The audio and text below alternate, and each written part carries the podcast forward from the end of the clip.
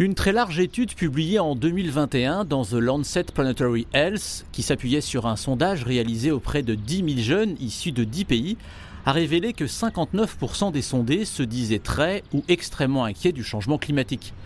45% d'entre eux ont déclaré que leur éco-anxiété affectait négativement leur vie quotidienne.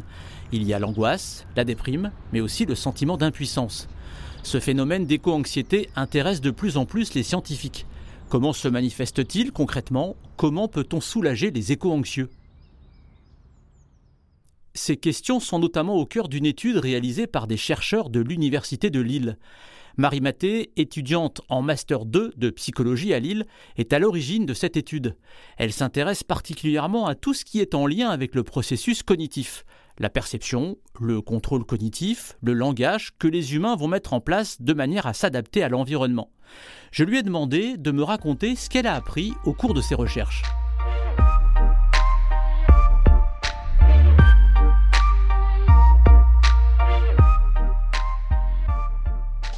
À l'université de Lille, on fait deux études. La première, est-ce qu'on parle vraiment d'éco-anxiété? Et comment ça se manifeste plutôt d'un point de vue cognitif? Nous, on s'est interrogé pour voir euh, qui étaient les éco-anxieux.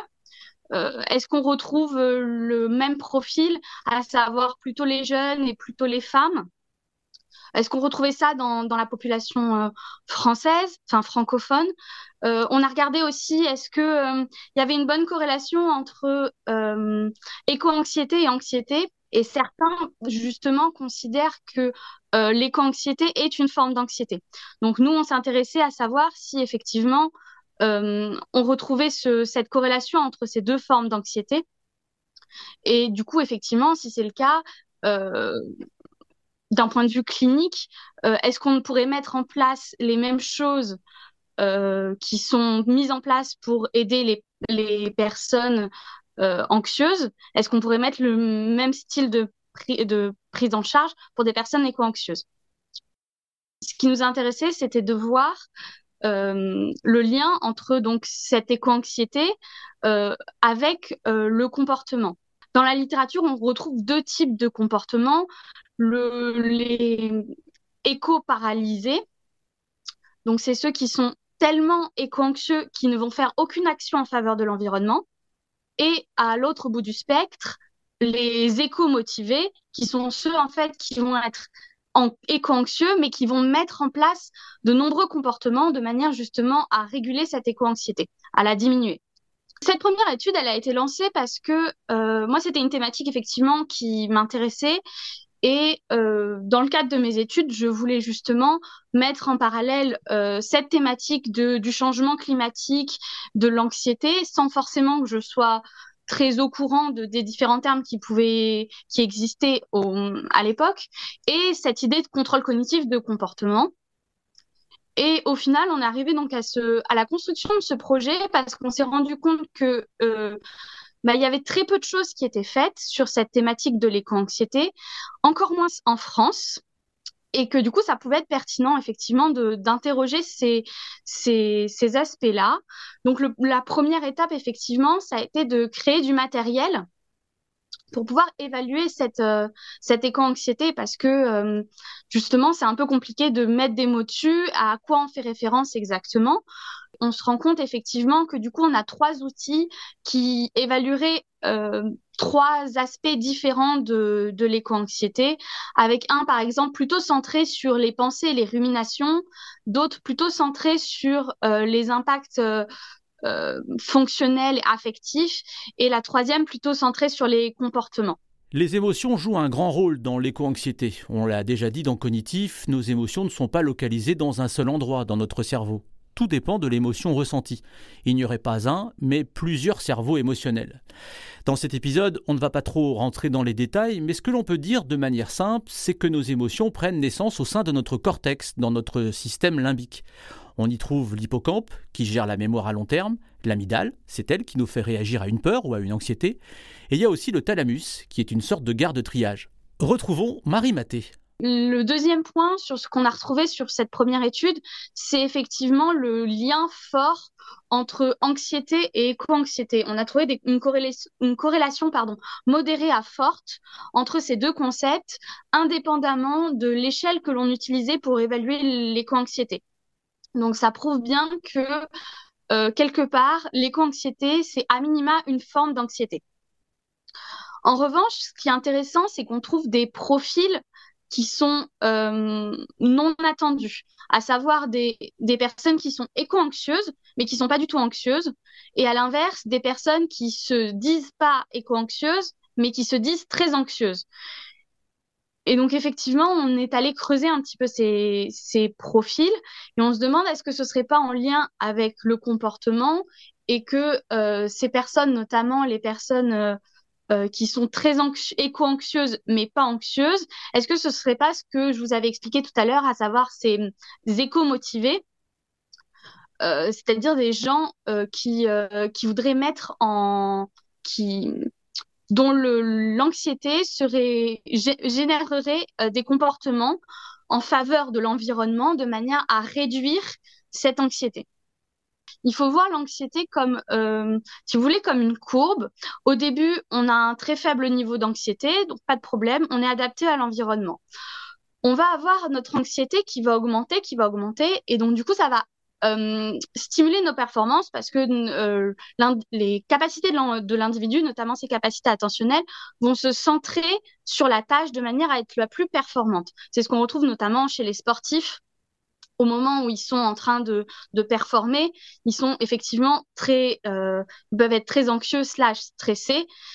Euh, et au, bout d'un certain moment, euh, il y a une telle anxiété, un tel stress que l'individu se fiche complètement et perd ses moyens, si on vulgarise un petit peu. Donc ça, c'est un peu le, c'est un peu la théorie de, de l'anxiété. Et en fait, on, dans la littérature sur l'éco-anxiété, on retrouve deux, deux types de résultats. Des gens qui sont éco-anxieux et qui vont agir en faveur de l'environnement, et des gens éco-anxieux qui vont pas du tout agir en faveur de l'environnement, ce qui est assez paradoxal. Et donc, du coup, la littérature euh, tente à dire qu'effectivement, il existerait euh, ceux qui sont éco-anxieux et qui agissent en faveur de l'environnement, qu'on va appeler les éco-motivés, qui serait donc au début de cette courbe, c'est-à-dire que euh, leur, euh, leur anxiété, leur éco-anxiété les mettrait dans une dynamique en, faveur de comportements pro-environnementaux, et les éco-paralysés, qui seraient donc des personnes qui seraient tellement éco-anxieuses qu'elle euh, serait incapable de s'impliquer dans des comportements, de planifier des comportements, de mettre en œuvre des comportements en faveur de l'environnement. Plusieurs émotions découlent de l'éco-anxiété. L'angoisse, la dépression, mais il y a aussi l'éco-colère. D'ailleurs, l'éco-anxiété chez les jeunes générations se traduit majoritairement par un sentiment de colère qui les pousse à s'investir dans des actions de lutte contre le changement climatique. C'est ce qui s'est passé à Paris en 2019 à l'occasion de la grève mondiale pour le climat. Si l'angoisse et la dépression sont toxiques pour notre santé mentale, et on comprend pourquoi, la troisième, l'éco-colère donc, pourrait être un bien. C'est ce que pensent Marie Maté et les chercheurs lillois. Mais évidemment, il ne faut pas confondre colère et violence. On voudrait regarder dans un second temps euh, ce lien entre colère et culpabilité, qui sont un petit peu euh, les deux pendants d'une même pièce. Euh, parce que le fait d'être en colère, ça serait euh, encore plus que la forme d'anxiété, ça serait à l'origine de ces comportements. Je suis en colère, donc je vais faire quelque chose pour résoudre cette situation, à l'encontre de ce qui va me poser problème. Et à l'inverse, la culpabilité, elle aurait plutôt tendance à euh, limiter les comportements, à bloquer les gens dans une situation. Le problème, c'est que euh, ces deux éco-émotions, elles sont pas du tout étudiées actuellement. Elles sont parfois englobées dans les notions d'éco-anxiété. Et du coup, il apparaît un peu compliqué de savoir effectivement quel, euh, aspect, quelle éco-émotion vraiment euh, est impliquée dans tel comportement. On peut tout à fait euh, envisager que une personne éco-motivée euh, une telle motivation pourrait engendrer euh, soit effectivement de la colère et donc générer un comportement, soit peut-être de la culpabilité et à l'inverse euh, faire basculer cette personne éco-motivée dans le côté des plutôt personnes éco-paralysées. On parle beaucoup de l'éco-anxiété et ça finit par être un terme un peu fourre-tout, mais si on regarde un petit peu dans la littérature, euh, des éco-émotions, il y en a des dizaines et des dizaines. On on s'y intéresse pas beaucoup, mais il y a aussi des émotions, des, ce qu'ils appellent des éco-émotions positives. Par exemple, euh, en anglais éco-hop, donc l'éco-espoir, en traduction approximative, qui en fait euh, seraient les gens qui tendent à être optimistes, avec euh, effectivement le, le, changement climatique. Mais effectivement, tout est une notion d'émotion et ce que la littérature actuellement est en train de faire, c'est essayer de regarder si les modèles cognitifs euh, en lien avec les émotions et toutes les émotions telles qu'on les connaît actuellement pourraient s'appliquer à cette situation un peu particulière euh, que l'on vit et sur laquelle on n'a pas tant de recul que ça. Alors, comment faire face à ces émotions? Comment faire pour qu'elles ne nous fichent pas dans l'inaction? Car la répétition des événements anxiogènes ne nous incite pas à agir, au contraire, ça nous rend encore plus anxieux. D'ailleurs, les émotions négatives, notre cerveau, il aime ça. Et il mettra plus facilement en valeur le négatif que le positif. Attention aussi à ne pas en faire trop. D'ailleurs, sur tous ces aspects, je vous invite à réécouter ce que me disait dans l'épisode précédent de Cognitif Abdel Boudouka. Il est professeur en psychologie clinique à l'Université de Nantes. Il a aussi fait une étude sur l'éco-anxiété avec d'autres collègues chercheurs. Ce qu'il faut, c'est s'informer, mais pas n'importe comment. Et des recherches comme celles menées par les chercheurs lillois pourraient bien aider les communicants, les associations de protection de l'environnement, à nous adresser le bon message. Marie Maté en est convaincue non seulement euh, on pourrait répondre aux gens, les prendre en charge d'un point de vue euh, individuel et soulager cette souffrance, mais on pourrait également, sur un autre versant, euh, pratiquer une sorte de prise en charge à l'échelle plutôt sociétale, avec notamment des, campagnes de sensibilisation des populations, etc., ce genre de choses. On pense par exemple qu'il y a de nombreuses euh, manifestations euh, pour sensibiliser les gens actuellement au changement climatique, à notre impact sur l'environnement. Mais si ce genre de, de d'événements, de, sensibilisa de journées sensibilisation, au final, génère de, une éco-anxiété qui serait paralysante, eh bien, ce serait contre-productif.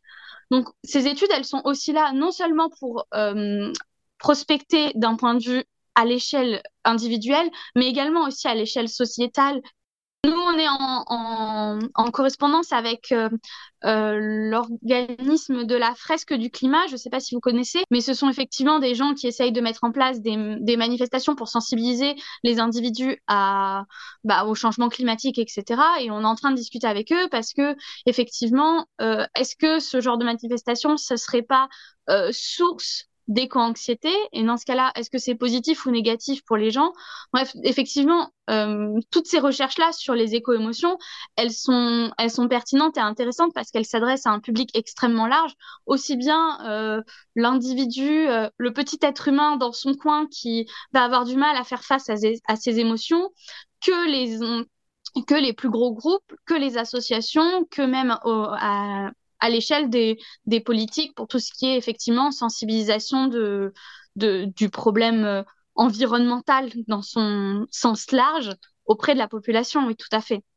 Et la deuxième étude qu'on qu'on vient de lancer là, il y a peut-être un mois, euh, est justement sur ces questions de éco-colère et éco-culpabilité, parce que euh, on se rend compte que finalement, euh, l'éco-anxiété, c'est un peu un terme fourre-tout que tout le monde utilise, mais que derrière, il n'y a pas uniquement que de l'éco-anxiété, il y a justement cet aspect éco-colère qui, selon certains auteurs, euh, serait vraiment le, l'émotion la plus pertinente à étudier quand on veut s'interroger justement sur la mise en action des comportements. Si on regarde les, les articles scientifiques, ce serait mieux d'être dans une éco-colère parce que c'est celle qui nous permettrait de d'être en action et de du coup de se sentir moins moins emprisonné, moins paralysé, euh, puisque l'éco-colère serait à la source même des d'une action et donc tendrait à, à réduire le, enfin, à augmenter le bien-être en comparaison avec les autres éco-émotions. Quand on est en éco-coléreux, je sais pas si on pourrait vraiment le dire comme ça en, français, mais euh, il y a cette mise en action effectivement qui euh, permet de d'augmenter euh, le niveau de bien-être général tel qu'il est évalué par les auteurs par rapport à l'éco-anxiété ou encore à l'éco-dépression effectivement qui ont des qui ont un impact assez phénoménal sur non seulement les activités de vie quotidienne des individus, mais aussi sur sur le bien-être mental de manière générale. Et donc là, du coup, la, deuxième étude que vous venez de lancer, elle permettra d'en savoir un peu plus sur cette espèce de, sur cette éco-colère, justement.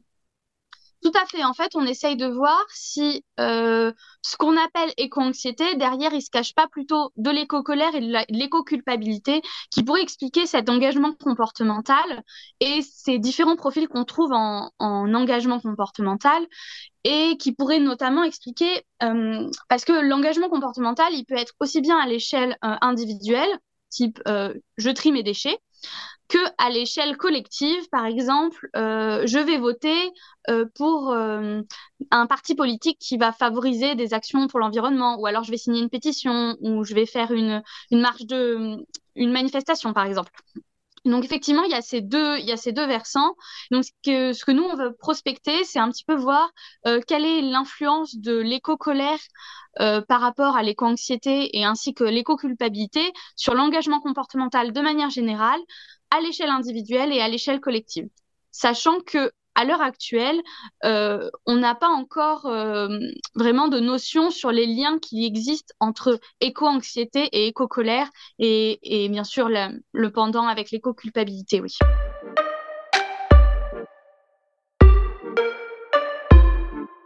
Selon l'INSERM, l'Institut national de la santé et de la recherche médicale, certaines communications très alarmistes sur le changement climatique peuvent s'avérer être contre-productives. Marie Maté et Abdel Boudouka nous l'ont expliqué. Ainsi, partager des informations sur lesquelles nous n'avons aucune capacité à agir peut créer de l'anxiété et paralyser l'action, puisque cela confronte les personnes à leur impuissance. Ce qu'il faut, c'est faire évoluer la recherche sur ce trouble. C'est la raison pour laquelle plusieurs études ont été lancées par des chercheurs, une manière de mieux prendre en charge cette angoisse. Il faut bien le reconnaître, les raisons pour lesquelles on a souvent le moral à terre, que l'on a du mal à s'impliquer, viennent aussi de notre cerveau, qui a bien du mal à se projeter dans un avenir lointain. Et puis, on nous a souvent incité à consommer toujours plus, à profiter au maximum du progrès technologique, et aujourd'hui, bah, c'est justement ce qu'il faut plus faire. Alors, que peut-on faire au niveau individuel ou collectif? Trouver des solutions à notre niveau pour s'engager au quotidien, adhérer à des associations ou encore discuter avec nos amis par exemple? J'ai lu plusieurs articles qui montrent que participer à des actions collectives en faveur du climat est le meilleur rempart contre l'anxiété. Moi par exemple, je pratique le kayak et à chaque sortie en mer, je récupère tout ce que je trouve flottant sur l'eau. À mon petit niveau, c'est une manière d'apporter ma contribution. Et ça me fait du bien, je me sens utile. Dans le prochain épisode de Cognitif, nous reviendrons sur l'éco-anxiété avec euh, Kenza Benramous qui présente le podcast La Terre dans ta face. Nous reviendrons ensemble sur l'éco-anxiété et les moyens d'y faire face.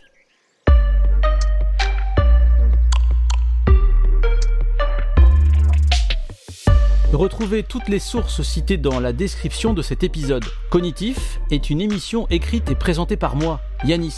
Elle est produite et réalisée par Alvéole Création. Vous pouvez me poser vos questions ou partager vos impressions sur nos réseaux sociaux, Alvéole Création sur Instagram, Twitter et Facebook.